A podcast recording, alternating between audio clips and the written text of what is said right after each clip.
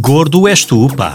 Se um gordo incomoda muita gente, três gordos incomodam muito mais. Todas as semanas, uma tripla de peso conversa sobre barrigas, dietas e cozidos à portuguesa.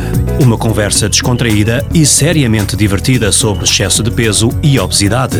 Nuno Azinheira, João Cristóvão Batista e Pedro Coutinho Louro em Gordo és tu, pá, na NIT FM. NIT FM. Estamos no ar. Portanto, fiquem a saber que estamos mesmo no ar. É oficial. É oficial. 17 episódio do eh, podcast eh, Gordo és tu pá, que todas as semanas o João Cristóvão Batista, o Pedro Coutinho Louro e o Nuno Azinheira trazem à NIT FM. Eu ia dizer à antena da NIT FM, mas já não há antena.